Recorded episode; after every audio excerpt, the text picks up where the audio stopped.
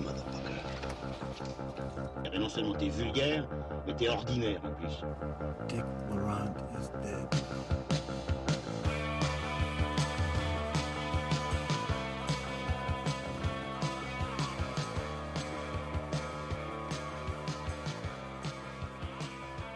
Bonjour et bonsoir à tous, bienvenue dans ce nouvel épisode de Transmission, le 32e du nom. Euh, alors Transmission c'est quoi? Bien sûr c'est la table ronde cinéphile qui fait le grand écart entre pop culture et cinéma d'auteur. Euh, deux extrêmes qui vont être fortement euh, liés ce soir puisqu'on va parler notamment, vous allez très vite le comprendre, d'un certain film qui fait l'actualité et je suis bien, bien entouré, encore une fois, euh, avec euh, trois acolytes, trois acolytes alcooliques aussi également. Manuel As. Manu, comment vas-tu? Très bien Olivier, et toi? Ça va, ça va. J'ai une petite question pour toi. Dis, si tu devais euh, déguster un Big Kauna Burger avec un personnage euh, imaginé par euh, Quentin Tarantino, avec qui euh, le dégusterais-tu? Oh, avec, euh, avec Z, dans sa cave. Ah, je te reconnais bien là. Julien Robot, comment vas-tu? Très bien, merci Olivier. Et toi, si tu devais te régaler d'un strudel aux pommes avec un personnage de l'imaginaire tarantinesque, euh, qui est-ce que tu choisirais, dis donc? Ben, justement, je, je m'étais dit euh, avec le lieutenant Aldo Rain, mais je me disais aussi que avec Vincent Vega, ça pourrait être pas mal de qui m'apprenne un petit peu son déhanché pour être encore plus beau en soirée. Oui, parce qu'on sait que tu, euh, tu, tu ne dors pas souvent chez toi. Euh, et à droite, Lucien Alflans. Lucien Alflans, comment vas-tu? Salut, ça va les gars? Et toi, alors, si tu devais boire un café en écoutant les Delphonics, euh, tu euh, le prendrais avec qui ce café? Bon, avec euh, avec Cliff de son dernier opus incarné par Brad Pitt, parce que en effet, ça permet de de manger pas mal, hein, vu la propension qu'a l'acteur à bouffer dans tous les plans de ses films. Mais il te ferait de l'ombre parce qu'il a sans doute un plus beau torse que le tien, même s'il a 30 ans de plus. Donc, vous l'aurez bien compris, nous parlerons ce soir, euh, bien sûr, du film de Once Upon a Time in Hollywood, le film de Quentin Tarantino. On parlera également de Midsommar, le film d'Ari Aster qui fait bien, bien couler beaucoup d'encre et autre chose aussi. Nous parlerons également du film d'Asif Kapadia, Diego Maradona. Et enfin, on finira avec So Long My Son, le film de Wang Xiu-Shuai. Alors, beaucoup de choses à annoncer, beaucoup, beaucoup de choses. La- L'actualité de transmission est incroyable en ce mois d'août, puisque euh, je dois vous annoncer que dorénavant, en plus d'être euh, sur euh, Mixcloud, PodCloud, vous pouvez nous suivre également sur Spotify, sur iTunes ou sur notre propre site. Et je vous invite d'ailleurs à nous suivre sur liker notre page Facebook pour avoir toutes les infos. Mais on va également être repris maintenant par Radio Rectangle. C'est une plateforme de web radio et euh, c'est une initiative 100% belge. On les remercie parce qu'ils nous ont invités à diffuser nos contenus. Très bien, messieurs, euh, rentrons tout de suite dans le vif du sujet et on va parler euh, bah, du gros morceau de la soirée. Peut-être le seul gros morceau, peut-être pas. Once Upon a Time in Hollywood de Quentin Tarantino. Last night we watched a Rick Dalton double feature. All the shooting. I love that stuff, you know, the killing. I hired you to be an actor, Rick, not a TV cowboy. You're better than that. You're Rick fucking Dalton. Don't you forget it.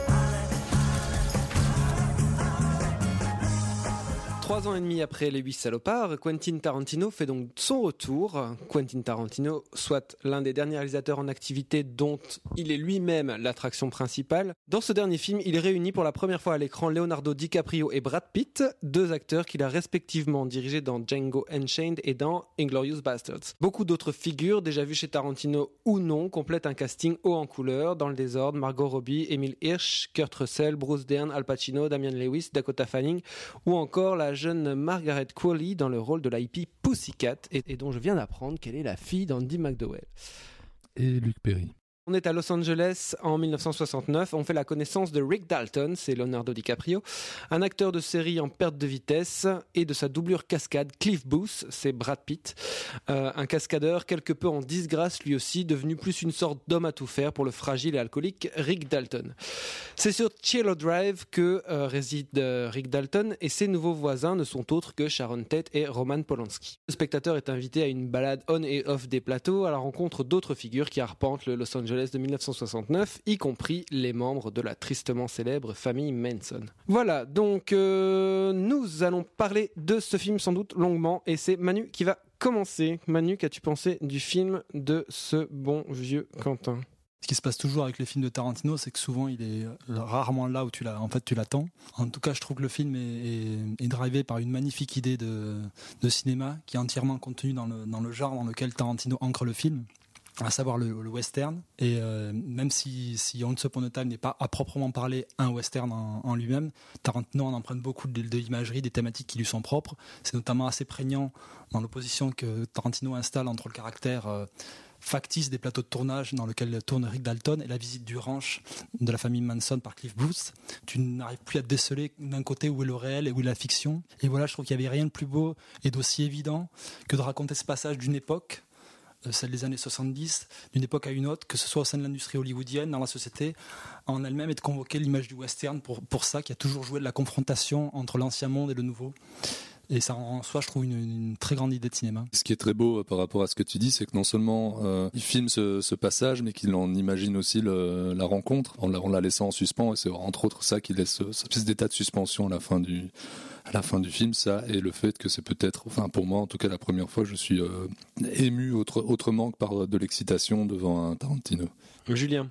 Euh, moi, je trouve, je trouve ça très juste euh, ce qu'a dit, ce qu'a dit Manu. Et il y a toujours ce, niveau de jubilation très fort qu'on retrouve chez Tarantino et cette, manière ici dont il a de, mêler, comme tu dis, euh, réel et fiction, mais en tout cas de mêler les, hommages entre les, le, son fantasme, ce qu'il aurait, voulu créer, ce qu'il aurait voulu réaliser, ce qu'il aurait voulu jouer. Je veux dire les, séquences de la grande évasion, etc., qui sont toujours savoureuses.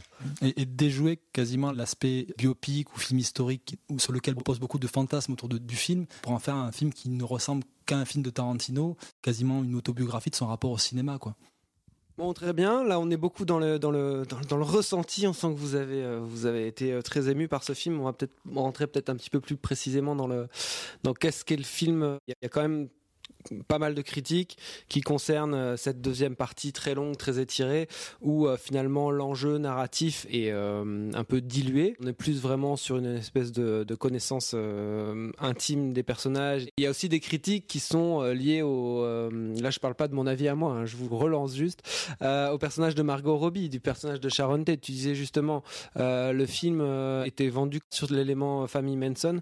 Qu'est-ce que vous pensez de ce que fait Tarantino du personnage de Sharon Justement. Déjà, moi je veux pas tout à fait répondre à la question, mais le film était euh, vendu comme un biopic euh, par des journalistes qui n'avaient pas encore vu le film ou qui ne savaient absolument pas de quoi parler le film parce qu'on n'a jamais mais j'ai pas l'impression à aucun moment que, le, que Tarantino et l'équipe du film l'ait vendu comme un biopic sur Sharon Tate. Ce que je trouve très beau justement pour Tarantino par rapport à, à quelques films précédents qu'il qu a pu faire, c'est ici il y a un fil plus ténu dans l'histoire, un peu plus, beaucoup plus simple. Ça me semble moins dense que certains films qu'il ait fait, mais en même temps, il, arrive avec tous ces personnages à créer vraiment quelque chose de choral.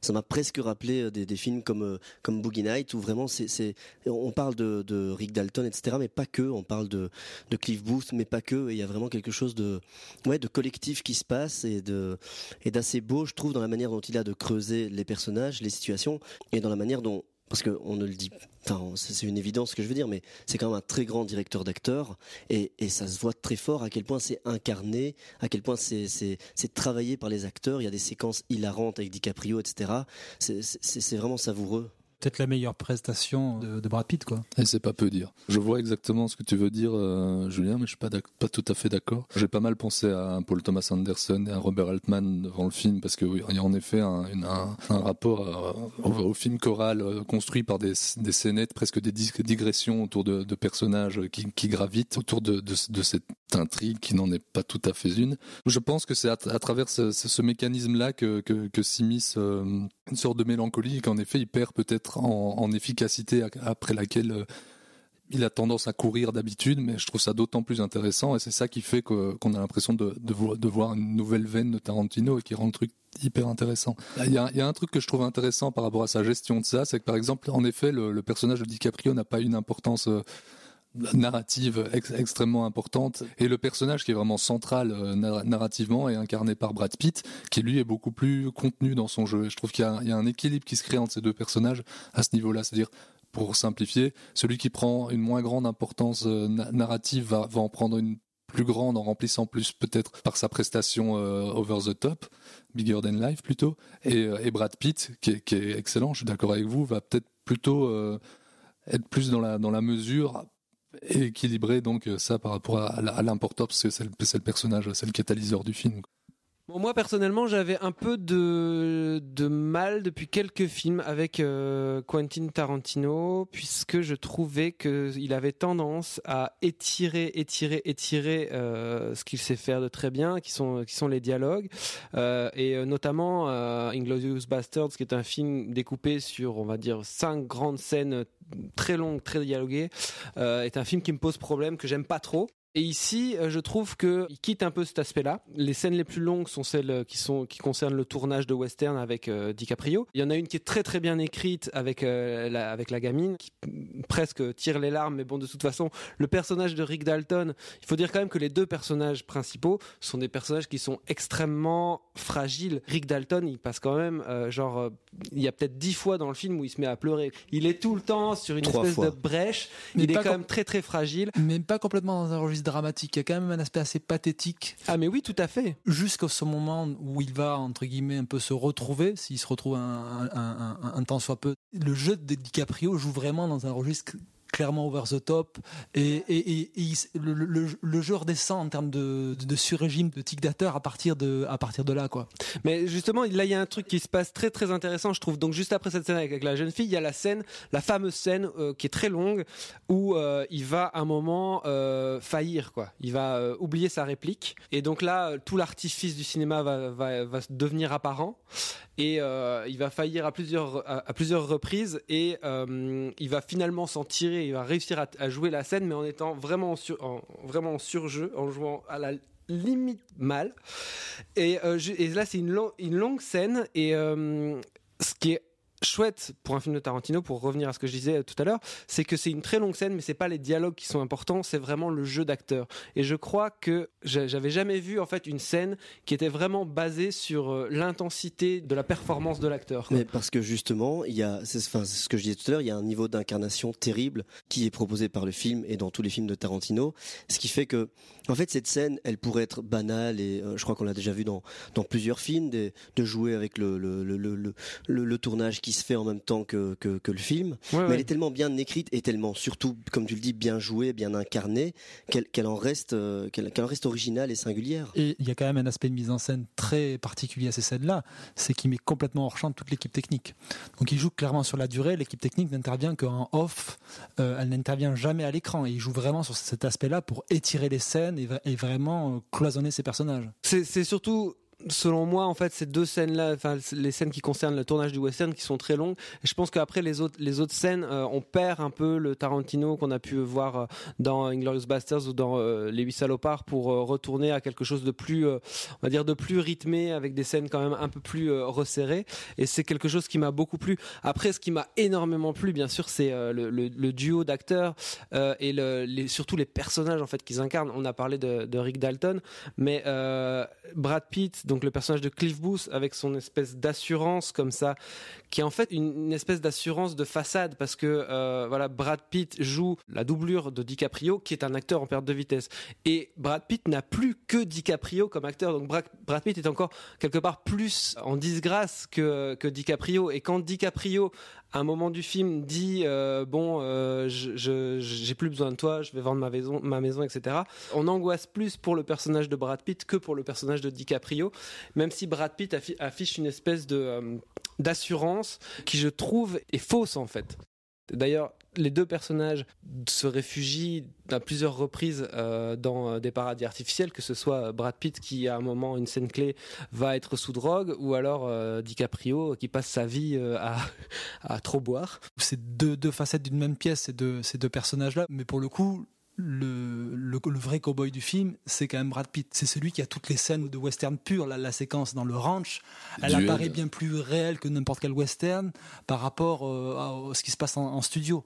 Et il joue vraiment de ce- cet aspect-là. Et pourtant, ce cowboy, ce mec qui, qui a un passif euh, de- dans, dans, dans l'armée, qui, qui serait peut-être le gars le plus. euh, le plus peut-être réactionnaire vis-à-vis de ce qui est en train de se passer. Tu sens qu'à plusieurs fois, c'est lui qui est bah, prêt à aller tourner en Italie, pourquoi pas, qui est beaucoup moins posé et arrêté que DiCaprio sur certains a priori vis-à-vis de la société ou du changement. Il accepte beaucoup plus le changement que DiCaprio le, craint. Puis pour revenir à ce que disait euh, c'est aussi le personnage, donc le personnage de Cliff Booth euh, incarné par Brad Pitt.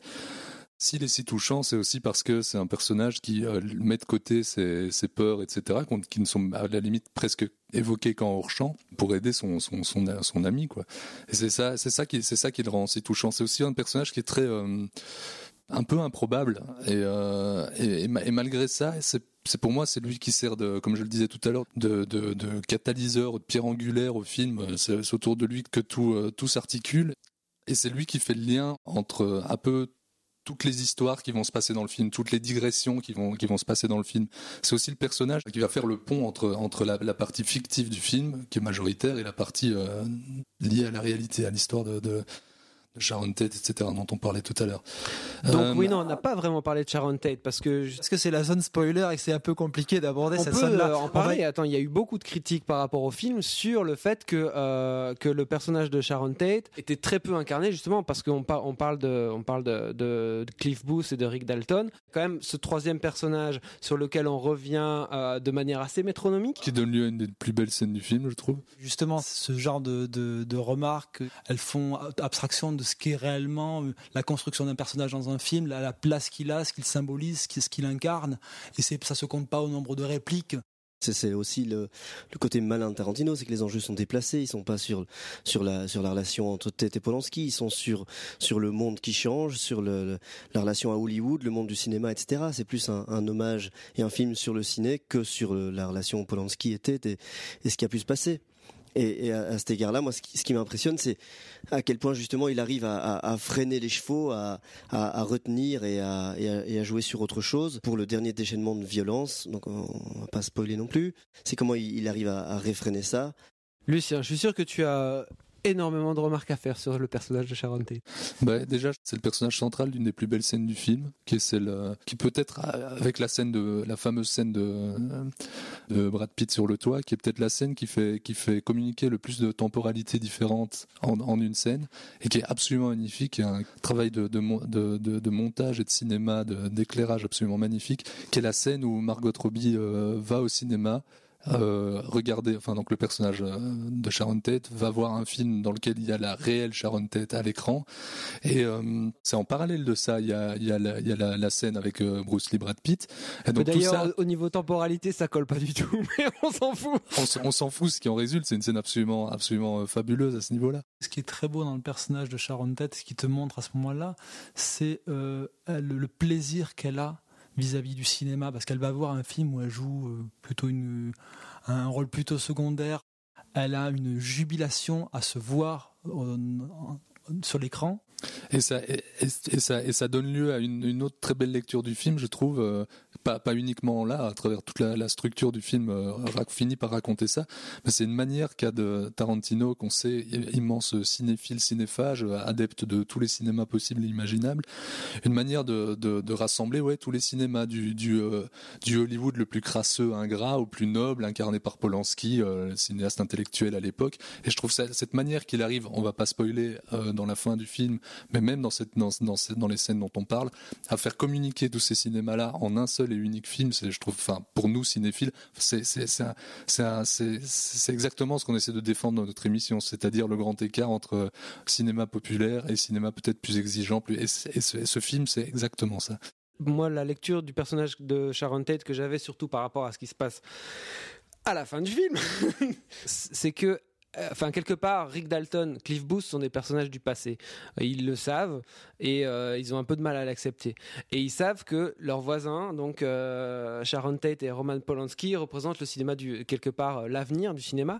Et je pense que le personnage de Sharon Tate, elle représente l'avenir du cinéma, mais autant du cinéma d'auteur représenté par son par son amoureux que du cinéma plus populaire représenté par le, film que elle elle va voir elle aime autant les deux et euh, comme Qu'est-ce que représentent les hippies de Charles Manson selon Que- Quentin Tarantino? Pour moi, c'est plus, euh, on va, comme Bill Murray le dit dans euh, Un jour sans fin, c'est plus les bouffeurs de boudin, quoi. Ceux qui bouffent euh, la, ce que les faux prophètes leur balancent, quoi. Clairement, là, Tarantino s'adresse aux gens qui critiquent son cinéma, qui ont toujours critiqué la violence de ces films-là, et qui, qui, se, qui tout d'un coup se posent en sorte de, de curé du cinéma, qui, qui, qui sont à, à même de délivrer la bonne moralité des, des films. Et il te montre que le, le cinéma, c'est pas ça, quoi. Je suis d'accord avec ça.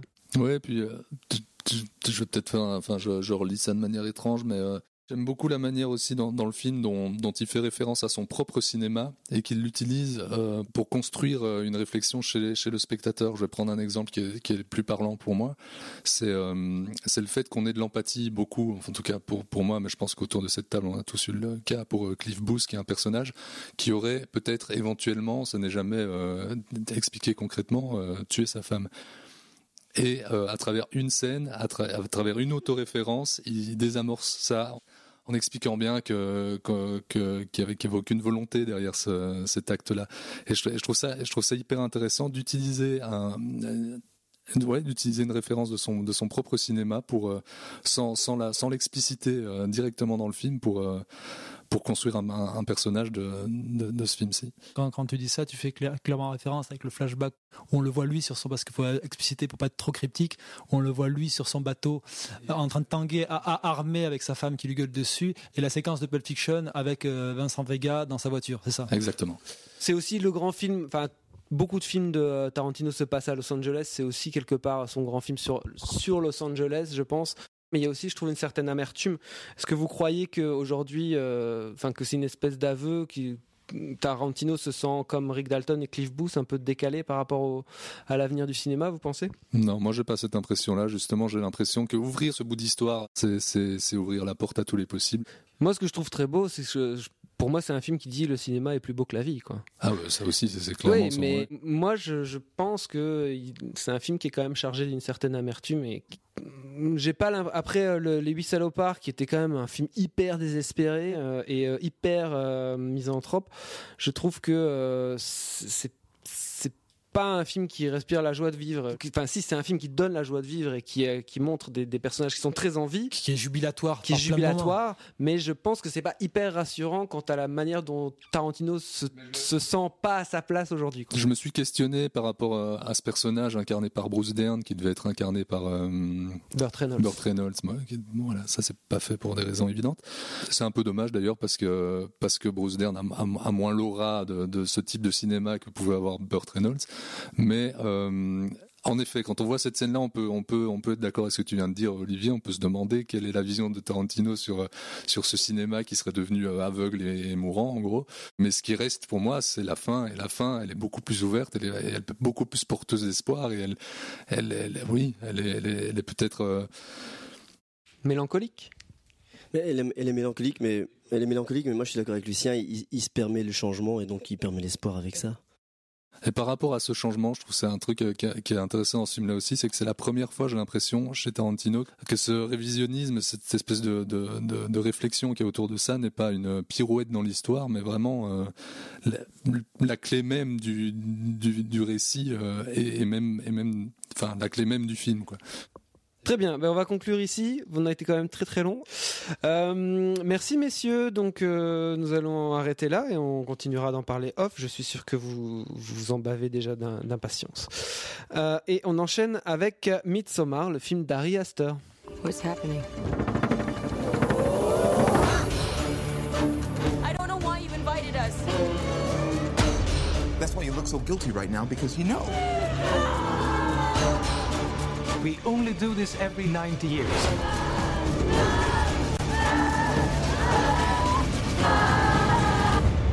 I was most excited for you to come.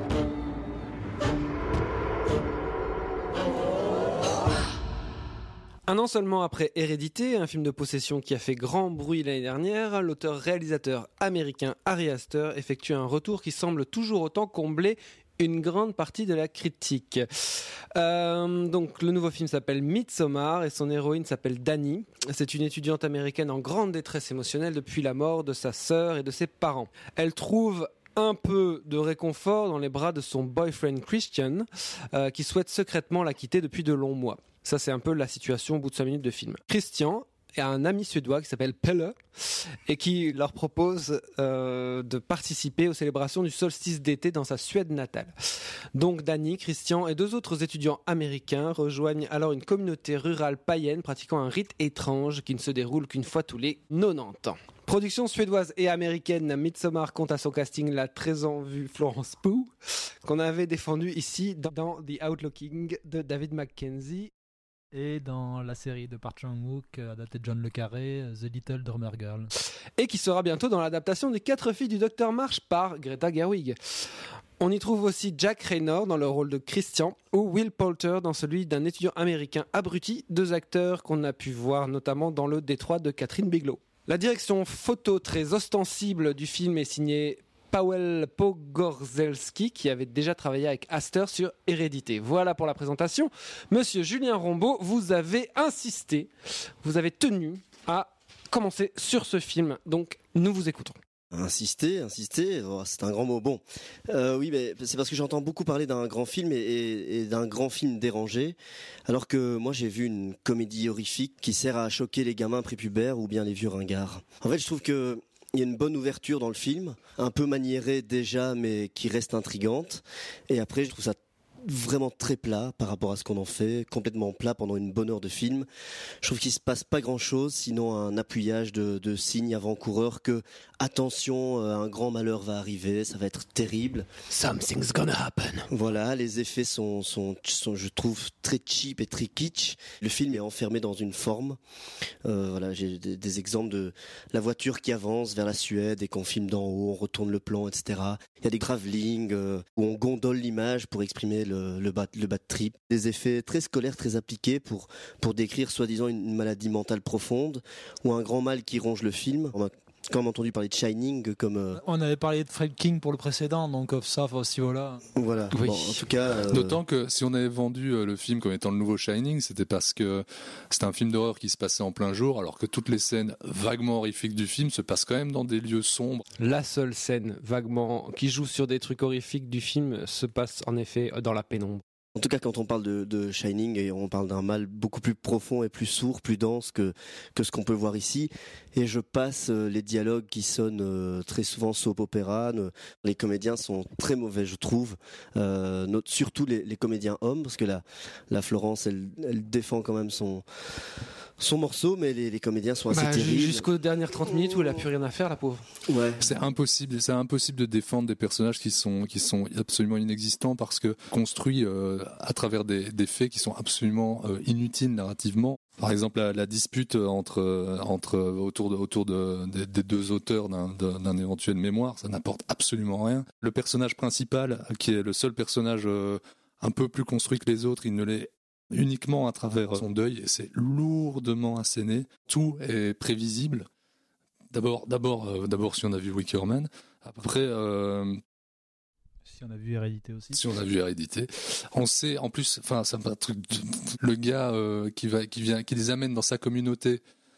Euh, dès qu'il arrive dans la communauté, il y a, y a, y a, y a une sorte de, de, de chef qui lui dit euh, alors ton pèlerinage s'est bien passé. Donc on a déjà, on a après 10 minutes de film, on a compris qu'il allait, qu'il amenait de la viande fraîche. Dix minutes plus tard, il y a un travelling sur une sorte de storyboard tissé. Donc on sait absolument toutes les étapes clés qui vont arriver. C'est absolument, absolument hallucinant. Il y a plein d'in- d'incohérences scénaristiques qui sont, qui sont laissées inexpliquées pour créer une sorte de mystère. Mais, mais, mais on se fout de la gueule de qui En fait, tout ça se veut symbolique, mais en fait, c'est- tellement asséné, comme tu dis, tellement appuyé que ça, ça, ça devient juste euh, risible, je trouve. Et puis tout ça, ce sont des, là on cite, je veux dire les, je veux dire les, les défauts euh, purement cinégéniques du film, cinématographique. Mais moi, je comprends pas qu'on arrive à faire un film de 2h20 qui, qui brasse autant de sujets sans en traiter un seul.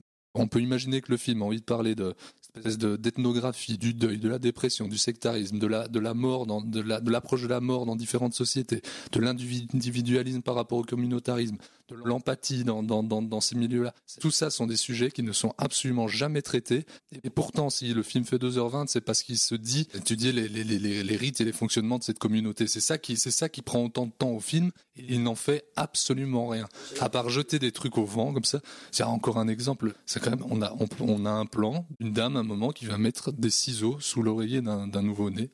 Ça ne, ne mène absolument jamais à rien. Donc c'est 15 secondes de film, n'importe quel producteur au monde voit ça, c'est- coupé. Là, non, on sait pas pourquoi ça reste, enfin c'est- c'est c'est hallu- hallucinant. Bah, moi, je suis, euh, je suis un peu étonné de, la violence que tu déchaînes sur le film, parce que je trouve qu'il y a grosso modo les mêmes défauts et les mêmes qualités qu'il y avait dans Hérédité, que tu avais plutôt défendu euh, à ce moment-là. Et pour moi, il n'y a pas un film si différent que ça. Ta réaction vient peut-être du, côté dithyrambique qu'on trouve dans la presse vis-à-vis du film, mais pour moi, c'est un film qui, comme Hérédité, a, un, problème avec euh, tout simplement le, le fait que son début, à mon sens, comme dans Hérédité, fon- fonctionne assez bien et assez inédit dans, le caractère, dans, les relations entre les personnages, dans cette idée un petit peu de, de, de deuil et aussi de, quelque chose qui est de destin, une sorte de destin tragique et qui te pèse dessus, sur lequel tu ne, tu ne, tu ne peux rien. Après, le problème, c'est que euh, une fois, que le film avance un peu plus, et, dès qu'il commence à vraiment à rentrer de plein pied dans le genre, comme dans Hérédité, ça part, ça part complètement en sucette. Il veut essayer de euh, créer un background inédit, un petit peu, un peu inédit par rapport à ce qui se fait actuellement dans le cinéma de genre horrifique. Mais le problème, c'est qu'après, ben, on se retrouve avec les, les mêmes adolescents cons qui, ré- qui réagissent de, de manière crétine comme dans n'importe quel slasher, etc. Et donc, en fait, dès qu'il doit faire du genre, dès qu'il dès qu'il doit commencer à faire, à passer par, par, par ces étapes-là, il n'en fait rien et c'est catastrophique parce que ça vide tout entre, entre guillemets toute la petite singularité qu'il y avait en début de film se, vide dès qu'il se confronte aux gens. Et c'était la même chose dans, dans, dans Hérédité où ça partait complètement en sucette dès qu'il se commençait à faire des, moments de possession, des moments de, avec des personnages qui partaient au plafond, c'était n'importe quoi. Tu sentais que le mec ne maîtrisait même pas ses effets. Et, euh, et à, mon, à mon sens, Midsommar est ni plus ni moins que ça. Il c'est pas, j'ai pas, détesté le film pendant pendant la, pendant la vision. Il sacrifie tout à l'atmosphère. Pourquoi pourquoi pas? Après, c'est vrai que le film est assez anecdotique. Pour moi, pour moi, là, là, là d'où vient ma, ma détestation, comme tu dis, par rapport à Hérédité, c'est que j'ai l'impression qu'Hérédité avait quelque chose peut-être d'un peu plus, c'est pas, pas le- c'est pas le terme exact, mais de plus humble, ou en tout cas de plus, euh, il y avait un côté plus, euh, plus éculé, en effet, il y avait un côté euh, film d'horreur plus, euh, plus classique, qui se prenait un peu moins la tête que, que Midsommar. Le problème, c'est que tous les éléments horrifiques ne marchaient pas. La seule chose qui marchait dans, Ouais, dans, mais dans ça, on en Hérédité, a- on c'était l'aspect dramatique, ce qui tient un petit peu dans le début du film, de- dans Midsommar, à mon sens. L'aspect inédit de cette relation toxique entre le personnage, etc. La, la- la manière dont il joue ce, ce petit prologue de, de film avant le départ est la partie, je pense, la plus intéressante du film et qui est clairement le plus la partie plus drama que réellement genre. Et le problème, c'est que dès qu'il commence dans le genre, ben, c'est dans des effets complètement éculés qu'on a vu 100 fois avec des comportements de, de, de, de poules à qui on a coupé la tête, quoi, qui, qui, Mais- qui tapent dans les murs et qui, qui ne savent pas où ils vont. Pour moi, le problème, c'est que cette exposition, elle est déjà bourrée d'eff- bourrée d'effets de style avec absolument rien derrière, qui avait peut-être un petit peu moins dans Hérédité. Donc, moi, c'est vraiment, c'est vraiment le cinéma qui m'énerve à la Villeneuve. Moi, j'ai pas vu Hérédité, mais je trouve que le prologue, c'est ce que je disais en intro, co- commence. Enfin, je, je trouve qu'il nous place dans quelque chose. C'est maniéré, etc. Mais il nous place comme dans, dans un film. On mais- parle, on parle des cinq premières minutes euh, avant, avant même les discussions d'aller euh, d'aller avant, en, en avant le Suède. générique, av- avant le, avant le titre. Ça, Donc oui, avec éventuellement, ouais, jusqu'à la tempête de neige. Ça Mais va, ce d'accord. qui, ce qui m'étonne, c'est qu'on parle de ça après le Tarantino, dont on a loué les qualités d'interprétation, d'incarnation, et qu'ici justement, dans, dans l'incarnation, c'est vide. Après, tu le disais, Lucien, c'est parce que c'est sous-écrit et que les personnages n'existent pas.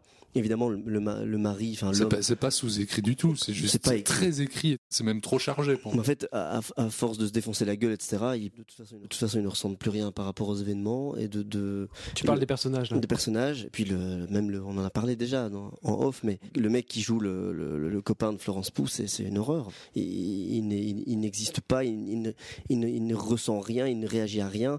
Et je suis d'accord avec Manu quand il dit que c'est un film d'atmosphère, mais en fait, les effets sont tellement appuyés sur l'étrange que que, ça, ça peut pas fonctionner. C'est trop trop volontaire, trop véhément. Et quelque chose qui, qui, est problématique, c'est cette idée de deuil que tu avais dans Hérédité, qui est dans Midsommar, ce que ce caractère de destinée. Le problème, c'est que au final, au final, ça aboutit à des personnages hyper apathiques. Et donc, ils ne font que subir les choses, qui n'en sont jamais acteurs, et à un moment, qui deviennent des sortes de marionnettes et des poupées sans, sans corps ni sans cervelle. Mais je sais que, et je sais que par contre, Oli a adoré le film, donc il va Non, mais on a été trop long, je vais pas parler, on va pas se parler à la suite, passer à la suite, je pense. non, non, je rigole. Euh, bah, enfin voilà, je suis d'accord avec ce que vous dites, grosso modo. Bon, le problème principal euh, du, film, c'est euh, l'écriture des, personnages qui est vraiment euh, imbitable. Il voudrait s'intéresser prioritairement, je pense. Moi, ce qui l'intéresse principalement, c'est euh, cette histoire de couple et le personnage de Danny, donc qui va en effet vivre son deuil en expérimentant une autre manière de- de- de- d'envisager les notions de vie et de mort, etc. Mais elle, elle a un, parcours qui est juste complètement incohérent, quoi. Enfin, je veux dire, psychologiquement parlant. Elle voit les, la premier truc qui se passe un peu trash euh, dans la communauté. Euh, elle a l'air comme ça, complètement fascinée. Tout de suite après, elle veut partir. Puis après, elle oublie qu'elle veut partir parce que son copain, en fait, ça l'intéresse. Il y a des trucs qui sont complètement. Enfin, le, personnage est complètement incohérent et complètement inconsistant. Après, je trouve que euh, le film, en effet, dans les dix premières minutes, je trouve qu'il réussit quand même à installer cette situation vraiment malsaine. Enfin, je veux dire, qui est malsaine euh, entre les personnages. Les, relations, elles sont. euh, voilà, elles sont malsaines déjà à l'avance. Et en fait, ce qui est assez intéressant dans le film, je trouve, c'est que les dix premières minutes, donc ce qui se passe à l'université, est quelque part pire que ce qui se passe par la suite. Et euh, ce qui résonne pas mal, je trouve, avec le personnage euh, qui est incarné par euh, Florence Pugh. Euh, Mais la, la bribe intéressante du film, je trouve, qui aurait été intéressante de traiter, parce qu'au final, ça ne l'est absolument pas, mais c'est comment euh, cette communauté va détisser les liens déjà tangents, parce que ces personnages sont choisis au préalable par un personnage de cette de cette de cette communauté. Et l'intérêt pour moi, c'était de comment ils vont détisser ces liens-là. Ils ne le font absolument jamais. Après, l'autre chose que je trouve intéressante dans le film, c'est justement le fait de le jouer en pleine clarté. Donc, en fait, le, le style du film est très appuyé, très ostensible, des plans larges où on voit tout le décor, qui ont une très très grande profondeur de champ, qui sont un peu comme des tableaux, hein, comme ce qu'on voit euh, en effet à l'ouverture du film ou sur la tapisserie, etc., qui reprennent ce motif-là.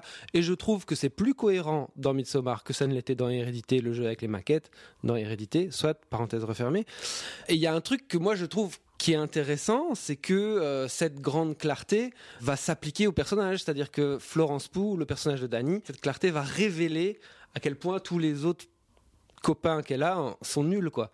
Va les révéler dans leur faiblesse. Et va quelque part elle l'a révéler à elle-même aussi. Et je trouve que c'était une idée un parcours quelque chose qui aurait pu être intéressant. Après tous les personnages sont sous-traités voilà Et que même la- cette mise en lumière et cette révélation de- du personnage de Florence Pugh est, est absolument pas incarnée en fait. Bah non, il y a juste le fait que euh, voilà, euh, elle, elle, euh, elle reçoit des coups et elle tombe pas. Voilà, alors que toutes ses autres copines autour du, autour du, de l'espèce de grand crucifix dans la scène de la, la Queen of Prom, quoi, euh, toutes les autres copines tombent, elle, elle se fait bousculer, elle ne tombe pas. Voilà, c'est une métaphore de, de sa vie à elle. euh, voilà. Ok. D'une finesse. euh, D'une finesse absolument, euh, voilà, euh, digne d'Harry Astor. Mais je trouvais que dans l'intention, il y a quelque chose qui, qui, qui, m- qui aurait pu être intéressant. Après, euh, je trouve que vous avez raison, les personnages sont sous-écrits. Le, le, le Christian, vraiment, c'est pas possible. Il joue vraiment très très mal. Enfin voilà, il y a même des personnages dont le traitement est limite un peu scandaleux. Quoi. Le, le personnage qui est incarné par Will Poulter, c'est vraiment le connard. euh, on lui donne pas une, une chance, quoi. Pour le coup, euh, c'est un, c'est un, des, un des rares acteurs dans, dans la bande qui tire plus ou moins son épingle du jeu. Bah Florence Pugh, je la trouve pas mal jusqu'à Ouais, la fin, ça, mais, quoi, le mais problème reste- c'est que elle a rien à faire à la fin parce que elle, elle est mal, enfin le, le réalisateur n'a rien à lui donner non plus. C'est surtout la manière dont il essaie d'installer cette étrangeté où il se voudrait à des moments un peu se- subversif avec la, la séquence de d'insémination euh, par exemple dans, dans la chapelle. En fait, le problème c'est qu'elle est même pas malaisante, elle est juste ridicule. Et c'est là où tu te dis que le mec a, raté euh, a, raté quelque chose parce qu'en fait elle elle est jamais malaisante, mais c'est aussi parce que il ne joue que sur des effets. Le scribe de la communauté qui est un, un, un- un être difforme, qui est vendu dans la bande-annonce, qu'on te met en gros plan à des moments, etc., et qui n'a aucune incidence C'est sur juste tout une le reste du fascination récit. esthétique d'Harry Astor pour les visages difformes. C'est juste de te balancer un mec difforme. Je vais te montrer un mec difforme, et voilà. Et ça va faire étrange. C'est exactement c'est- ça. C'est euh, c'est, euh, assez. C'est assez- symptomatique du film. ouais. C'est la, la scène d'in- d'insémination, c'est parce que de- depuis le début, il essaie de, de, de créer un suspense autour du fait, autour de ce qui, est, déjà ridicule de base, mais essaie de créer un suspense autour de ce couple qui ne tient pas déjà à la base. Avant qu'il parte dans la communauté, on sent que, le couple ne tient plus. Et il essaie tout le temps de jouer, de créer un suspense euh, qui ne fonctionne jamais et qui de toute manière aurait été inutile autour de ça. Et cette scène-là ne peut pas marcher dans ces conditions-là, en plus du fait qu'elle est totalement désincarnée. Et parce que ce personnage, au fur et à mesure, est clairement identifié comme un con, ce qui n'est pas forcément au tout début du film, parce que tu pourrais penser qu'il est effectivement aussi, euh, ils ont leur part de responsabilité dans cette relation toxique, et le fait que, vu ce qu'elle a subi, ce qui lui est arrivé, que ben il ne rompt pas avec elle et qu'il reste de cet entre-deux un peu euh, vicié. Le problème, c'est qu'après, il va te développer que ce personnage, en fait, est quand même un gros con. Arriviste. Et, et alors, arriviste, qui, qui, va, qui va piquer la thèse d'un de ses potes, Ouais. etc. Et donc, au final, l'aspérité qu'il pouvait y avoir chez le personnage, elle disparaît des complètement. euh, Des bonnes, enfin bon, on dit beaucoup de mal, mais j'ai l'impression que c'est toute cette piste de l'ouverture qui fonctionne, dont on a parlé, qui était intéressante par rapport au trauma, par rapport à, à comment elle était en post-trauma, comment elle voyait les choses après ça et comment elle allait, elle allait, elle allait vivre sa vie après ce choc. Et en fait, c'est, c'est pas traité. Bah, déjà bêtement, si euh, le, le gars à l'écriture, il avait dit OK, ce qui m'intéresse c'est le personnage de Danny et je ne vais pas sortir du point de vue de Danny. Elle aurait euh, pas fini le, film, il aurait été quand même vachement plus, euh, va- vachement plus cohérent, sans doute. Et plus court. Très bien, merci messieurs. On a été long de nouveau sur euh, Midsommar. Je propose qu'on enchaîne peut-être un peu plus rapidement sur Diego Maradona, le film d'Asif Kapadia. Noté que no era Diego más y más, era Maradona.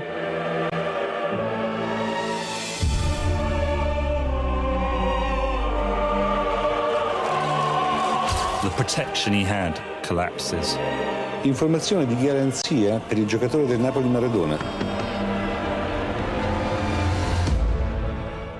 Après s'être intéressé à Ayrton Senna dans son film de 2010 ou à Amy Winehouse en 2015 dans des longs métrages documentaires à succès ou encore après avoir réalisé deux épisodes de la série Mindhunters, le Britannique Asif Kapadia s'intéresse dans ce nouveau documentaire à la figure du footballeur Diego Maradona.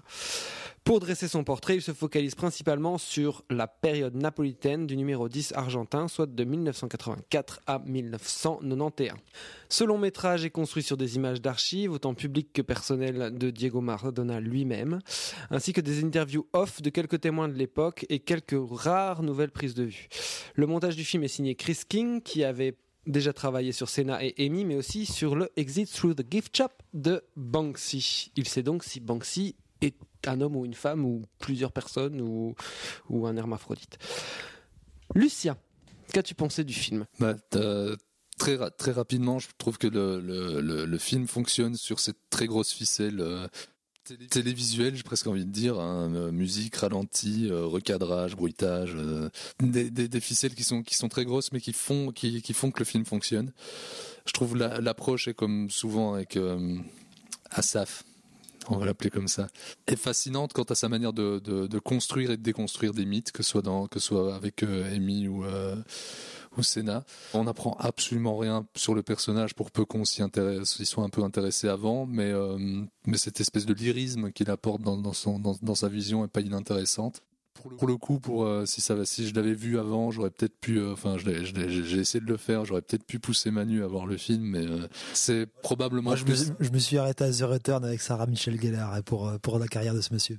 Là, le, le, le portrait, c'est peut-être probablement plus le portrait d'un, homme que, que d'un footballeur, je trouve, dans, comme, comme encore une fois il a pu, avait pu le faire avec Amy et Senna, en rendant le personnage plus plutôt touchant. C'est aussi euh, en filigrane un, un, portrait euh, de Naples. Ben, écoute, moi, excuse, je te coupe, euh, Lucien, mais parce que moi, je suis pas très football et euh, je suis pas du tout d'accord avec toi. Je trouve que l'intérêt principal du film, en fait, c'est de, entre guillemets, remettre l'église au milieu du village. C'est-à-dire que je trouve que l'intérêt principal du film, c'est de montrer et démontrer que Maradona était un joueur exceptionnel et qu'il a fait une carrière exceptionnelle. Et c'est vraiment ça le truc principal qui ressort pour moi du film, c'est ça. Et c'est pour ça qu'il passe une heure de film à, à s'attarder sur le personnage, son, son background euh, émotionnel.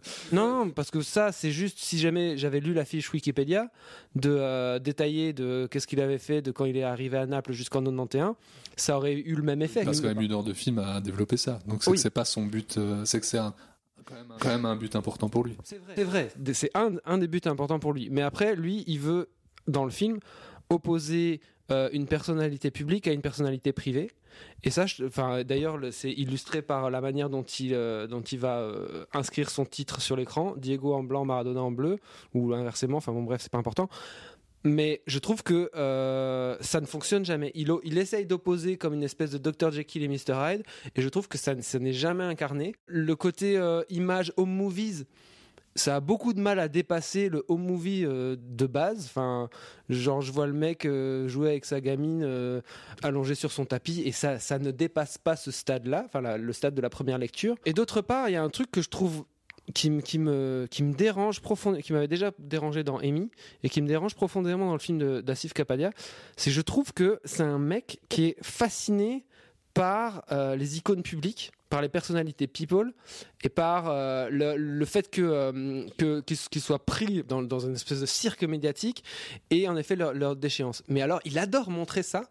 Mais je trouve qu'il construit aucun discours là-dessus. Mais il n'y a pas de discours en fait sur euh, comment est-ce que le, la presse ou les journalistes détruisent les icônes. Ça, il n'y a, vraiment aucun discours là-dessus. C'est pour ça qu'en en début, je parlais de ficelle télévisuelle, de côté reportage. Le seul euh, attrait qu'apporte le metteur en scène, c'est ce lyrisme qu'il a dans son regard. Sinon, je trouve, en effet que la relation euh, homme public homme, homme privé fonctionne pas. Je trouve même que la, vision de l'homme public, on la voit quasi pas.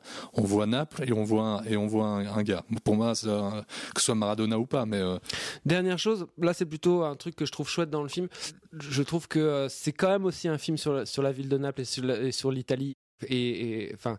Comment euh, la ville de Naples était perçue en Italie et comment lui rajoute quelque chose sur Naples. Enfin, clairement le, le climax du film, c'est le premier titre de champion de, de l'équipe de Naples. Quoi. Non, mais vous avez tous les deux assez bien résumé ce que je pense aussi du film. Enfin, ce que j'allais dire, c'est que le, le- pour moi, le film, il fait le point, il fait le travail d'un point de vue footballistique, je trouve justement, les images, les buts, les dribbles, etc., les sensations, les émotions. Mais d'un point de vue cinéma, je trouve effectivement que, à part saisir et nommer l'ambivalence du personnage, de l'homme, et tâcher de comprendre qui il était, je trouve que ça manque de point de vue, effectivement, de, ce qu'il pense de, ce personnage. On parlait de, de- des images avec sa fille, etc. Il y a des images quand même qui me restent en tête et qui, qui, qui restent pour moi des super images. C'est, c'est bon, la Coupe du Monde 86, évidemment pour la liesse, mais c'est surtout quand il est seul à Noël, par exemple, dans un dîner du club, on voit qu'il est complètement hagard, perdu. Et puis on le voit en 2004, grossi à faire des vannes. Moi, il m'a fait penser à Jake LaMotta dans, dans le Raging Bull de Scorsese, ou qui, qui, est, qui est réduit à la fin à faire ses one-man shows pitoyables, etc. Et c'est là-dessus qui, qui, qui, m'a touché, c'est dans, dans, dans cette déconstruction du mythe et dans cette déconstruction du personnage. Mais après, voilà, je trouve que le film. Ouais, mais la de- déconstruction du personnage ou du mythe, euh, enfin, c'est c'est vite fait quoi. Comparé à comparé à tout ce qui est sur l'ascension, la liesse, le le délire Maradona, Mais en fait, etc. il y a une heure d'ascension. Enfin, plus que grosso modo, il y a une grosse heure d'ascension. Et puis c'est vraiment de, de l'ascension, la gloire, pour finir par les, les liens avec la Camorra, les problèmes, les. les- Ouais, mais ça c'est très peu. Ça c'est vraiment c'est c'est pour ça c'est de la poudre aux yeux un peu le truc de la Camorra parce que en fait il te fait une espèce, enfin il veut faire un espèce de rise and fall, mais euh, le rise il va jusqu'à la, fameuse Coupe du Monde en Italie. Et après le fall c'est euh, 20 minutes quoi de film même pas. Après, si on pense à Maradona, et moi c'est ça que j'aime, mais bon, je suis un grand footeux, c'est c'est que justement, je pense que les premières images qu'on a de lui sont plus à quel point il a ébloui le football et à quel point il était important, etc., que, que sa chute finalement. Enfin, je veux dire, moi ce qui m'a frappé dans le film, c'est à quel point Maradona est le football, dans le sens où il, il, il incarne vraiment euh, autant la, le génie, la folie, l'inconstance, l'irrégularité, les, les failles des, des- de, de, de, de ce sport un peu qui, qui devient dingue. Plutôt Bah, le, le football système alors. Le, football, on le voit pas. hein. Je sais pas où tu l'as Oh, vu. si, Très peu, même. moi, je trouve. Mais attends, moi j'ai appris des trucs euh, footballistiquement, j'ai appris des trucs euh, sur Maradona. Comment on fait un petit pont? Non mais et d'ailleurs, euh, je voulais commencer par ça. Si j'avais commencé, c'est c'est une connerie. C'est un commentateur qui dit Diego Maradona, de quelle planète viens-tu? Et je me disais que c'était quand même vraiment un personnage difficile à saisir. Et d'ailleurs, je, pense que Capadia, c'est ça son nom, n'y arrive pas totalement. Après, on dit ça de tout footballeur qui fait un beau geste dans un match. hein. Euh, non, moi j'aurais conclu simplement en disant que tout euh, euh, reportage qu'il est plus que grand documentaire, le film est toujours plus intéressant que le film de Kusturica qui était un film de fan assez narcissique. Très bien. Euh, eh bien, nous allons euh, maintenant enchaîner avec euh, So Long My Son, le film de Wang Xiaoshuai.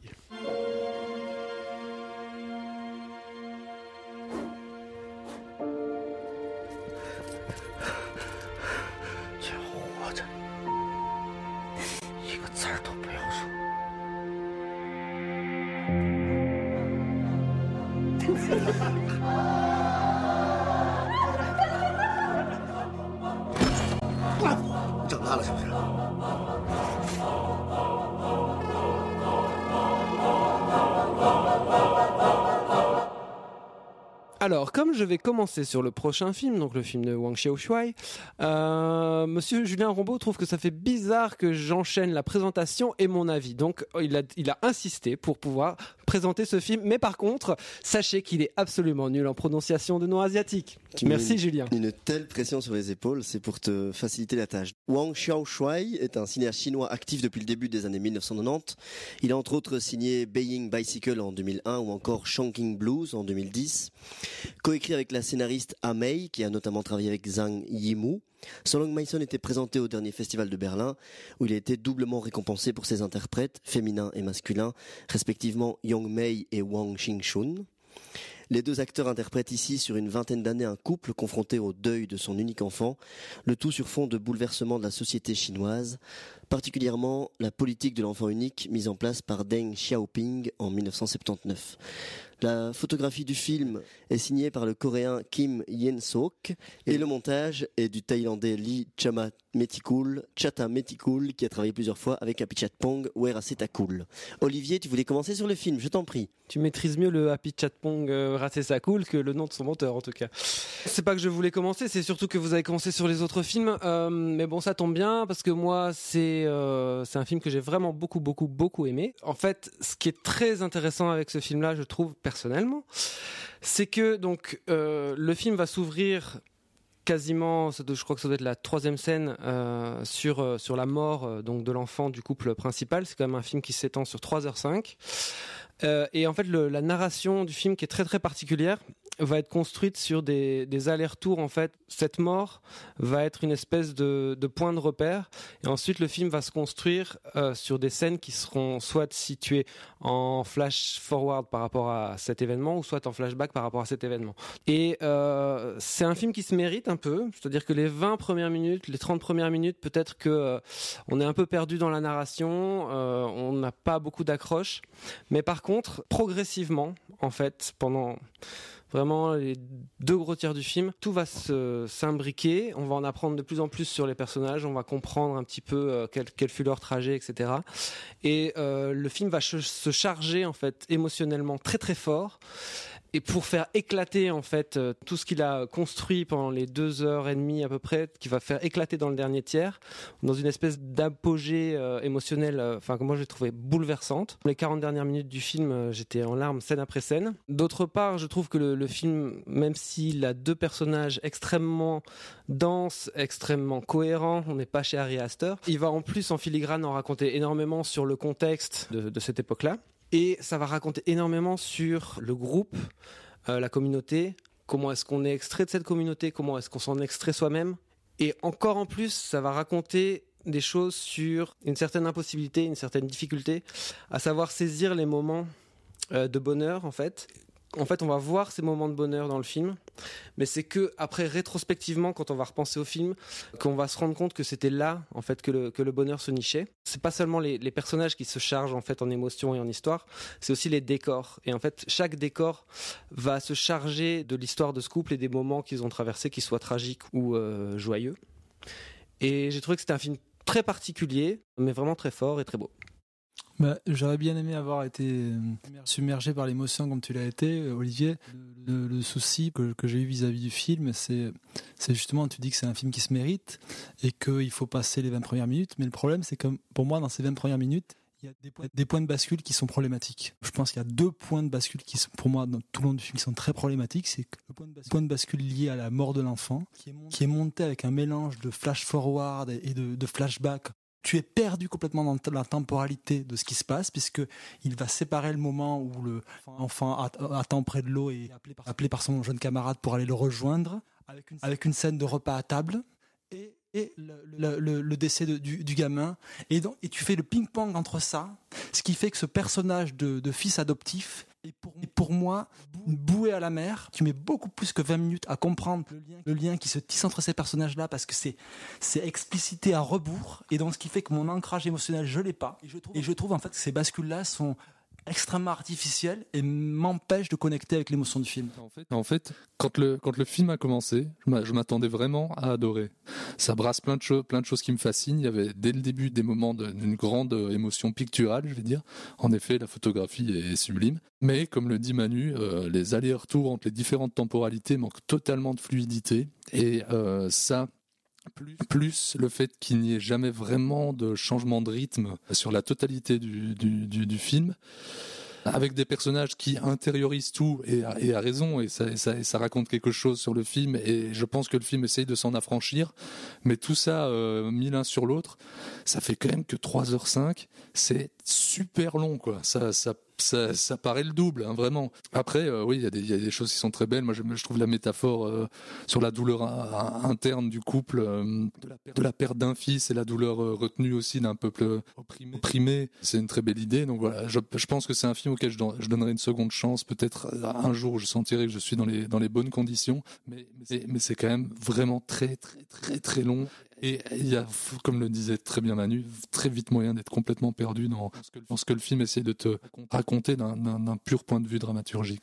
Je suis un peu d'accord avec- ce qui vient d'être dit et j'en suis même franchement vraiment désolé parce que je, suis sûr aussi que c'est un film qui mérite d'être vu et on est, je crois qu'on est tous d'accord pour dire qu'il y a des, qualités, mais j'ai aussi été finalement perdu dans, cet entre cet entre-là d'époques, de lieux différents. Je me suis un peu un peu paumé, mais je vais pas revenir là-dessus, ça a été dit. Par contre, je voulais juste dire les, les qualités qui m'ont plu dans le film, c'est justement euh, cette manière de très belle, très pudique qu'a le cinéaste de filmer notamment la, la mort de l'enfant euh, à distance. Oui, mais sans- cette, pu- sans- cette pudeur fait qu'aussi, justement, tu as un problème d'accroche aussi, à mon avis, dramaturgique, sentimental vis-à-vis de ce qui se Non. passe et de, de- de ce deuil-là. Moi, j'ai j'ai quand même aussi, Moi, je trouve aussi. ouais. j'ai quand même aussi ce- ce- cet aspect-là, quelque chose qui va revenir avec le personnage de la de, de la mère de, de- du, du couple qui va rester, qui est, montré à des moments de manière très schématique, très pro-partie, et, où on va essayer de te faire une bascule au moment de, de- de- de- où elle approche la mort.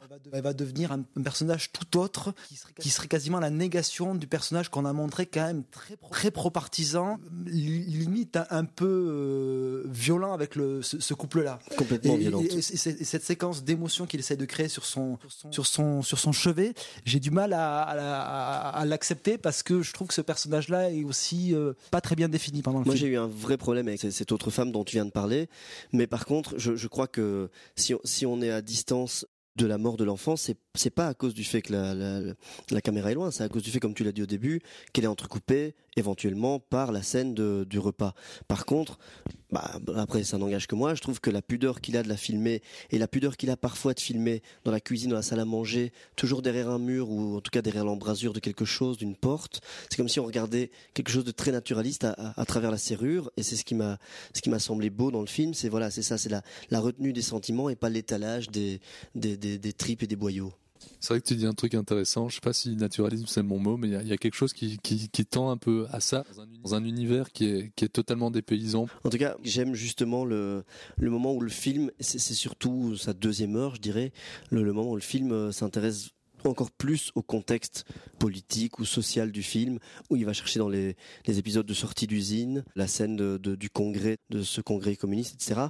Où là, j'ai l'impression que ça prend plus d'ampleur et que c'est plus, épais que seulement les relations entre la famille. J'ai l'impression que c'est quand il arrive à euh, assembler cette fresque et ces puzzles tous ensemble que, que ça prend vraiment de l'ampleur. Je trouve que ça ne marche pas toujours très très bien justement cette bascule entre l'histoire du pays et l'histoire de ces personnages-là. Des fois, je trouve que c'est un peu souligné un petit peu euh, un peu lourdement. C'est pas C'est le- un peu artificiel, mais c'est une belle idée. C'est une belle idée, mais je trouve pas qu'elle est pleinement là à l'écran. Elle n'est pas là tout au long du film, elle est là par instant. Oui, mais elle, elle, elle vient me poser une chape sur leur comportement. Par exemple, typiquement, c'est le problème qui, qui s'applique au personnage de, de, de- de cette autre mère, où à un moment, elle est vraiment dans, la- dans le, le conditionnement de, de l'idéologie d'État, et tu as du mal à voir ce, ce personnage exister hors, hors de ça. Mais euh, après, moi, je trouve que, le, ce- en revanche, si j'ai quelque chose à, à dire pour défendre le film, je trouve que c'est effectivement deux très beaux personnages. Ce couple-là, de, personnages très dignes. Il y a de très belles idées de scénographie, de, par exemple la, la maison au bord de la mer avec le- l'eau qui est, qui est prête à inonder la maison. Il y a de, il y a de très belles idées, mais euh, le problème c'est que voilà, c'est juste, je n'ai pas monté les premières marches pour être touché, et donc euh, le chemin, j'arrive pas à le faire jusqu'au bout. Ressens exactement la même chose. Pas d'ancrage émotionnel dès le début et du coup euh, un respect euh, pour, le pour, le travail proposé, mais jamais, jamais d'ancrage. Moi, je, moi, je enfin, vous êtes tous des cons. Non, non, vous, vous, êtes, vous avez juste de, de, la fonte à la place du cœur, c'est tout. Mais euh, plusieurs choses sur lesquelles je suis pas d'accord. Les changements de rythme, moi, je trouve qu'il y en a. Par exemple, je trouve qu'il y a des, il y a des, des vrais enjeux dramatiques qui sont traités complètement euh, à l'intérieur du film quoi. Par exemple tout ce qui est lié à, un moment la grossesse que va avoir le, personnage euh, féminin tout tout ce qui est euh, se raccorde à cette petite histoire là va être va être raconté au même moment dans le même temps. On va pas commencer à faire des allers-retours dans le temps autour de ce de ce de cet événement là d'autre part mais le comportement du personnage de l'autre couple qui est la responsable de l'usine Qu'est-ce que j'en pense? Non, mais au moment de cette grossesse-là, euh, elle, a, elle a un, un, comportement qui t'apparaît, toi, en tant que spectateur, assez odieux, parce qu'elle elle, elle tient une, une très pro-partie et qu'elle n'est pas du tout à l'écoute de, de, de, ses amis. Qu'elle est aussi dans une position, euh, dans une position hiérarchique qui, le, qui quelque part l'oblige oui, mais elle, à, faire, elle à le montrait faire. déjà parce qu'il y a la scène auparavant où il y a la, la, la séquence de, de, de, musique dans le petit appartement. Elle est la première déjà à, à rappeler les gens à l'ordre. Tu sens qu'elle est beaucoup plus. Euh... Oui, c'est pas la seule fois. C'est où... pas la seule fois où elle intervient comme ça. Et j'ai du mal à, à avoir le moment de bascule où à un moment elle a ce, cette culpabilité. Et je trouve que c'est des moments où. Alors intellectuellement, je comprends ce que tu ce que tu racontes. Moi, ça m'a absolument pas du tout gêné parce que je pense que les les personnages principaux sont le couple qu'on suit et que le couple qui est clairement des personnages secondaires, je peux envisager qu'ils aient un trajet qui soit au moins aussi fort ou équivalent au trajet que vont que vont avoir les autres les autres personnages. Et d'autre part euh, la Chine elle-même quelque part se change. Et donc quelque part on sait bien que la politique de l'enfant unique s'est révélée être finalement une connerie. Peut-être que elle aussi se, se fait un mea culpa sur elle-même qu'on n'est pas obligé de voir en in.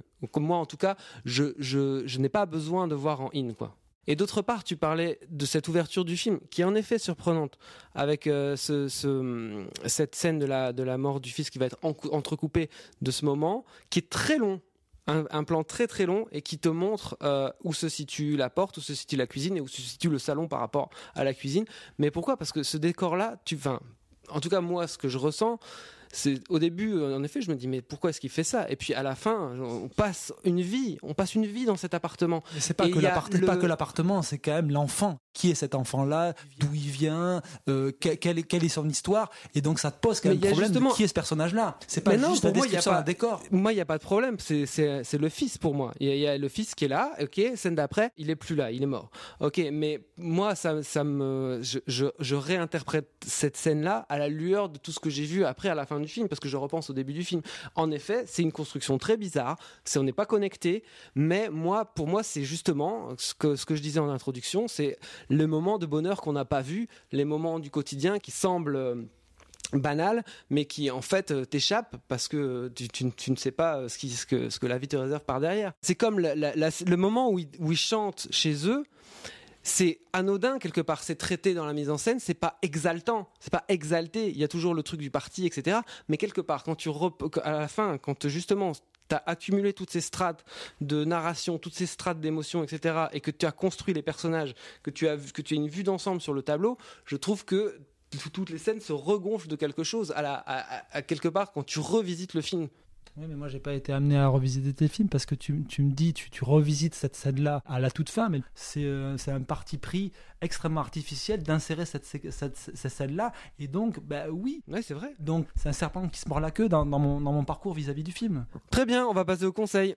Alors, euh, Lucien, qu'est-ce que tu as à nous conseiller ou à nous déconseiller de manière courte et succincte puisqu'on a été très long ce soir? Je vais faire très court et le conseil sera court en lui-même. Je vais vous conseiller d'aller en cinéma où vous connaissez l'ouvreur ou l'ouvreuse pour aller voir juste une scène d'un film qui est euh, pour la première fois qu'on parlera en bien d'un Marvel. Il y, a, il y, a, une scène de 10 minutes dans le dernier Spider-Man qui est, qui est pas inintéressante, qui est une scène de, qui est une scène de, de, de, de, fantasme, on va dire ça comme ça. Et alors, elle, elle ouvre le film ou quoi? Elle est au plus ou moins au milieu. ça va être pratique. Manu, qu'as-tu à nous conseiller? Eh ben moi, je vais vous conseiller un film qui aurait pu faire partie de l'expédition de Rick Dalton dans son échappée italienne, qui est euh, La mafia fait la loi de Damiano Damiani, qui n'est pas tourné en 69 mais en, en 68, qui est la première incursion de Damiani dans le domaine du polar à l'italienne et plus précisément du film sur la mafia. C'est un genre euh, et un univers sur lequel il va revenir par la suite avec de nombreuses reprises, avec soit un juge en danger, seul contre la mafia, confession d'un commissaire de police au procureur de la République. Il n'y a pas le- le casting de dingue du film de Tarantino, mais c'est pas loin, puisqu'on y croise entre autres Jacob, avec un personnage de, mafieux qui est pas très éloigné de son grand rôle dans Sur les quais de Kazan. Il y a aussi Claudia Cardinal, Sergi Reggiani. Et bien sûr, pour que la boucle tarantinesque soit bouclée, il y a Franco Nero dans le rôle principal d'un chef carabinier qui est chargé d'enquêter sur la mort suspecte d'un chef de chantier qui a refusé de confier euh, un chantier à une entreprise euh, protégée par la mafia. Voilà, c'est une des grandes réussites de la, de la filmographie parfois un peu inégale de, de Damiani. Voilà, c'est un film qui était inédit jusqu'alors en, en vidéo et qui est disponible cette année dans la collection Make My Day de Jean-Baptiste Toré pour Studio Canal, voilà, dans une très belle copie. Donc ne passez pas à côté de, de ce film-là et des autres pépites qui sont, dans, qui, qui sont distribuées dans la collection Make My Day. Et tu peux rappeler le titre du film? Alors le film c'est La Mafia fait la loi de Damiano Damiani. Merci beaucoup. Et euh, notre ami Julien Rombaud m'a demandé de conclure. Donc, je vous conseille d'acquérir le livre de Nicolas Saada, réalisateur et ancien critique de cinéma au Cahier notamment euh, de 1989 à 2001 et euh, il a mis dans un recueil toutes les interviews de cinéastes qu'il a effectuées pendant cette période où il travaillait au cahier du cinéma. C'est chez Carlotta Édition. Donc ça s'appelle Question de cinéma, entretien et conversation. Et il y a notamment une très très chouette, un très très chouette échange entre euh, Dario Argento et John Carpenter, dont on sent une, admiration mutuelle tout en ne comprenant absolument pas le style de l'un et de l'autre. C'est assez euh, fascinant. Et une interview de Joel Silver euh, au moment de la production de Matrix, je pense, qui est absolument prophétique sur le cinéma, sur l'état du cinéma aujourd'hui. Je vous conseille très fortement de vous procurer cet ouvrage, Question de cinéma, Carlotta Édition, Nicolas Saada. Alors, euh, Julien. Ouais, moi, je vais simplement euh, rappeler à nos chers auditeurs et auditrices et conseiller du coup d'aller d'aller voir le, le, le film Requiem pour un massacre que vous allez sans moi pour faute d'agenda présenter au Churchill de Liège à 19h45 le 29 août. Eh bien, merci beaucoup, chers auditeurs, chères auditrices, d'être arrivés jusqu'au bout de cette émission. Euh, et n'hésitez pas, encore une fois, à nous laisser des messages sur le, notre site. Et peut-être si, si vous êtes gentil, vous pourrez voir à quel point Julien Rombaud est beau. Et à quel point le torse de Lucien Flint s'est musclé encore bien plus que celui de Brad Pitt. Merci, vous verrez tout ça. À bientôt, au revoir.